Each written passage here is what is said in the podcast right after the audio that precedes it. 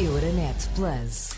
Com a edição desta semana em torno de um dos anúncios feitos pela Presidente da Comissão Europeia, Ursula von der Leyen, durante o seu discurso do Estado da União na semana passada. Algumas eh, medidas foram pré-anunciadas pela Presidente do Executivo eh, Comunitário e que serão concretizadas em breve. Uma delas diz respeito à proteção dos jornalistas na União Europeia, com diversas recomendações eh, da Comissão Europeia, aqui sintetizadas pelo jornalista Vasco Gandra. Ao longo dos últimos anos, os jornalistas têm sido vítimas de um número crescente de ataques. A Comissão constata que no ano passado foram mais de 900 ataques na União Europeia. Com o objetivo de inverter esta tendência, a Comissão apresentou uma série de recomendações aos Estados-membros. Bruxelas exorta os 27 a investigarem e a reprimirem todos os atos criminosos, recorrendo plenamente à legislação nacional e europeia em vigor. E, se necessário, recorrerem também às autoridades europeias, como a Europol e o Eurojust. Em particular, a Comissão está preocupada com o exercício do jornalismo durante manifestações.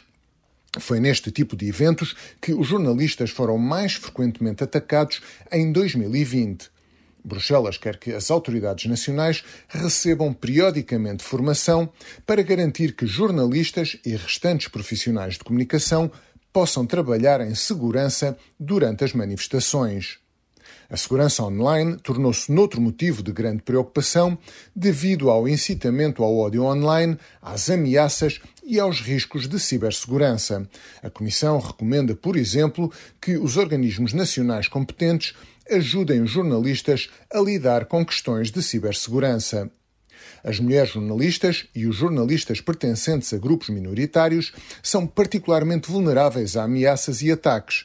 As mulheres jornalistas estão expostas a mais ameaças do que os seus colegas masculinos e 73% delas declararam ter sido vítimas de violência no exercício da profissão. Bruxelas recomenda, por exemplo, aos 27 que facilitem uma denúncia eficaz dos ataques e dos atos de discriminação. A Comissão promete seguir com os Estados-membros e com as partes interessadas a aplicação destas recomendações e fazer a avaliação sobre os progressos alcançados. Em estúdio, Francisco Sárcio Cabral. Boa tarde, Francisco. Boa tarde, Pedro. Uh, apenas palavras para proteger os jornalistas é, ou é mais do que isto? Bom, para já são apenas palavras. Eu tenho muitas dúvidas que, uh, por exemplo, na Hungria uh, isto tenha alguma aplicação prática. Até porque na Hungria, por exemplo, não, tanto quanto se sabe, a liberdade de expressão, nomeadamente dos jornalistas, é muitas vezes atacada de uma forma indireta, isto é, o Vítor Orban gosta de fazer com que amigos seus, amigos políticos, milionários, comprem as estações da rádio, as estações de os dólares de jornais, etc. E a partir daí exercem naturalmente uma forte um, forte, um forte limite à, à liberdade dos jornalistas nos respectivos órgãos de informação.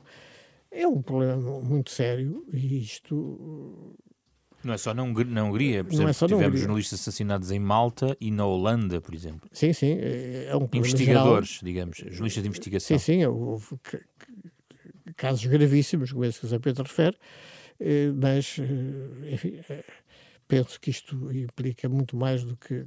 Pode ser um bom começo, é bom chamar a atenção, com certeza que não é negativo, mas não, não pensemos que isto vai resultar, como também não vai dar resultados imediatos o apelo a que, a que o discurso de ódio desapareça das redes sociais, porque, como se sabe, a vigilância das redes sociais é uma coisa que não está conseguida, é uma coisa que está ainda muito longe. Se fosse é fácil, já estava feito, se calhar. Exatamente. Eh, é, é, um problema que têm as sociedades modernas e que, enfim, oxalá seja resolvido, porque eu, como jornalista, uh, confesso que não que me faz muita confusão esse problema das redes sociais, em que, eh, que, tem o grande problema de que quem escreve nas redes sociais e, e resolve insultar este ou aquele é completamente irresponsável, não, não tem qualquer responsabilidade. Até podem inventar um nome e escrever lá como um falso ou, ou sem nome.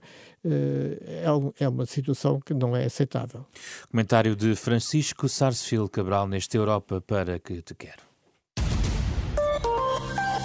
Euronet Plus. Milano. Zagreb. Bruxelas. Sofia. Riga. Euronet Plus, a rede europeia de rádios para compreender melhor a Europa.